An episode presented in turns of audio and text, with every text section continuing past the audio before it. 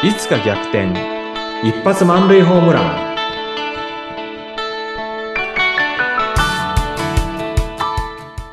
皆さんこんにちは。合同会社東きみなり事務所代表社員の東きみなりです。こんにちは、インタビュアーの山口智子です。東さん、前回までは、うん。東さんご自身が経験した介護のお話をたっぷりと教えていただきました。今回からは、まあ今日はどんなテーマでいきましょうか？そうですね。まあ、あの、親の介護の話をしたんで、今度は反対に子育ての話をしようかなっていうふうに思ったんですけども、はい。あの、まあ、子育てネタでも結構話せるんですけどね、ちょっと広げて、えっ、と、育てるっていうキーワードにフォーカスしようかなと思うんですね。はい。ああ、なるほど。ま育てる。うん育てる。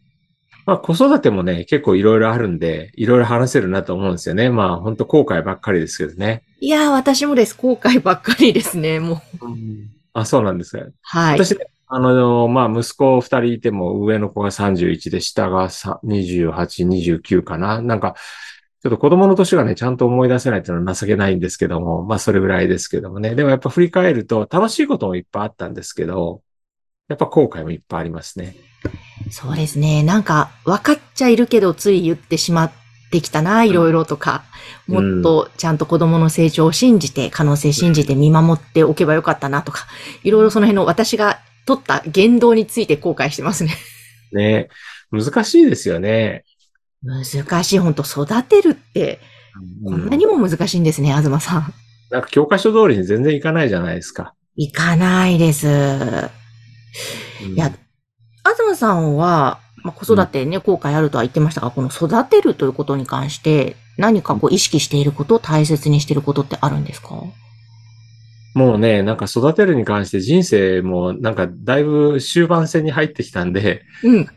なんだろう、あのー今意識してることって何があるかな？対等であることっていうのを意識してるかなうーん。大切なんですけど、なんでこう、例えば親子関係がね、一番わかりやすいかなと私は思ってしまうんですが、うん。ね、子供、対子供だと、うん。対等、大切って思うのに、うん上から目線で、いろいろと言っちゃうなーっていう、そうですよね。反省の繰り返しですね。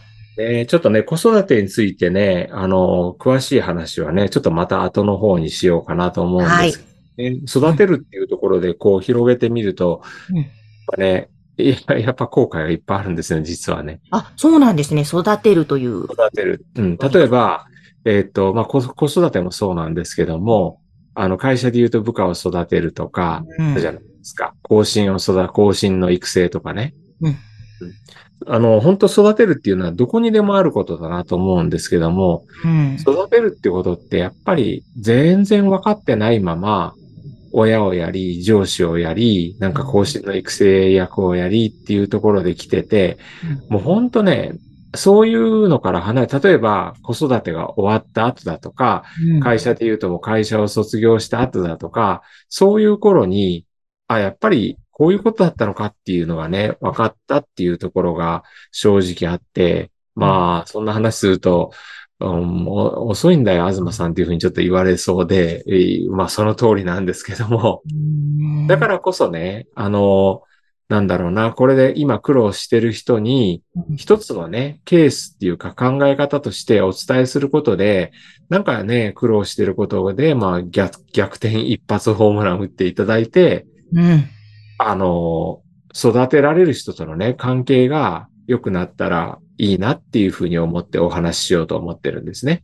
うんいやー、もうぜひぜひ、これは結構、なんだろうな、もう100%うまくいってますっていう人いいないですよね、おそらく。育てるって。まあ、いろ、多かれ少なかれいろんな後悔があるでしょうからね。うんうまくいってる場合もあるんじゃないかなと思うんですけども、それも、例えば、ある特定の人とはうまくいってるけど、他の人とはうまくいってないっていうのも、ね、子育てとか育てるって人間関係ですからうん、相手あってのことですよね。うん。だからそこで、うん、いろいろあるかなと思いますね。ねきっと皆さん悩みながら、まあ、うまくいくようになったりとか、そういうふうにしてるんだと思うので、うんいやー、知りたいですね。子育てもそうだし、部下もそうだし、例えばじゃあ恋愛関係の方とかと夫婦もそうですよね。そうですね。いろんなところで大切な部分ですね。そうですね。でね、あの、育てるってことを考えると、私たちは育てるっていうのは誰にから学んできたかっていうと、例えば親から、親に育てられた、そ自分を育ててくれた人から学んでるんじゃないかなっていうふうに思うんですね。はい。で、あの、まあ、私の場合ですと、親から育てられたでしょ？それから先生に育てられた。で、まあ、あの、小学校の高学年になって中学ぐらいに入ってくると、今度先輩っていう存在が出てくるわけですよね。はい。先部活動に入ったら先輩に育てられたとかね。あの、先輩って結構憧れるわけですよ。なんか、あの、小学校には先輩っていうのは私いなかったんだけどうん、中学になって部活に入るといきなりバーンと先輩っていうのが現れてきて、まあ、どんなんだろうみたいな感じでね。うん。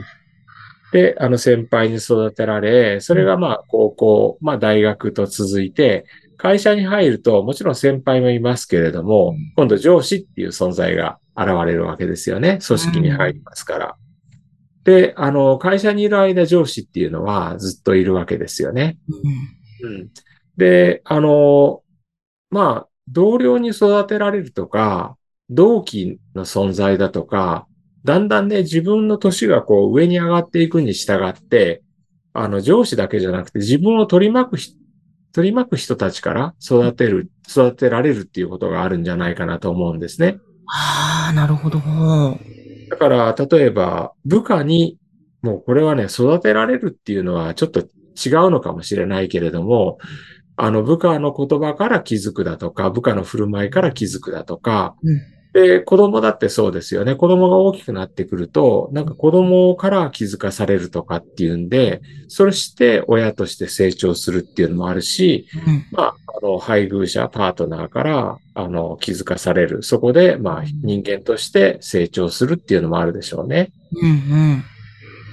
だから、その人の人生のフェーズによって、うんなんか育てられるっていうのも変わってくるし、うんそこでこう学んだことっていうのが育てるっていうところに行くんじゃないかなっていうふうに思うんですね。ああ、なるほど、なるほど。確かに、あの、そうですね。子供から、また周りから教えられることの方が多いかもしれないですね。そうですよね。う。うんーん。ああ、そうか。うん。なんか、なんかち変わった形、違った形での学びっていうんですかね。うーん。うん。本当ですね。学びですね。学びですよね。例えば山口さんとこうやって、ポッドキャストでね、関わってる中でも、あの、ああ、インタビュアーの方っていうのは、こんな風に聞いて、こんな風に質問して、こんな風に番組をね、進めていくのかっていう学びがあるじゃないですか。で、うんそこでの学びっていうのを、また私がどこかで何かしらの形でね、あの、共有したら、それは、育てるってあんまり言わないのかもしれないけれども、うん人の成長につながるってことはありますよね。ああ、そうか、そうか、そうですね。それはすごい広い意味での育てるになってくるかなと思いますけど、でもあんまり広げすぎるとちょっとわけわかんなくなりますんで、うん。ちょっとここはなんかね、あの、ある程度絞って子供を育てるっていうところと、それから部下を育てるっていうところ、それから、あの、育てるになるのかな？私はまあ、あの、キャリアコンサルタントであり、あの、コーチングもやってるんでね、そこで、あの、人の成長に関わることやってて、そこでの、あの、育て方っていうのは、ちょっとまた、あの、子供だとか部下だとかっていうところは違うところがあるんで、うん、いそこについてもね、お話ししようかなっていうふうに思います。やーわかりました。ちょっとじゃあ次回から、はい。細かく、深く見ていきますね。えーぜひ皆さん楽しみにしていてください。えそして、東さんのホームページは番組の概要欄に掲載しております。えーぜひ、東さんのコンサルを受けたい、またプレゼンテーションコーチ気になるとか、えー育てる、これ悩んでますとか、まあ、いろいろなことが皆さんあると思いますので、ぜひまずはお気軽にお問い合わせください。東さん今日もありがとうございました。ありがとうございました。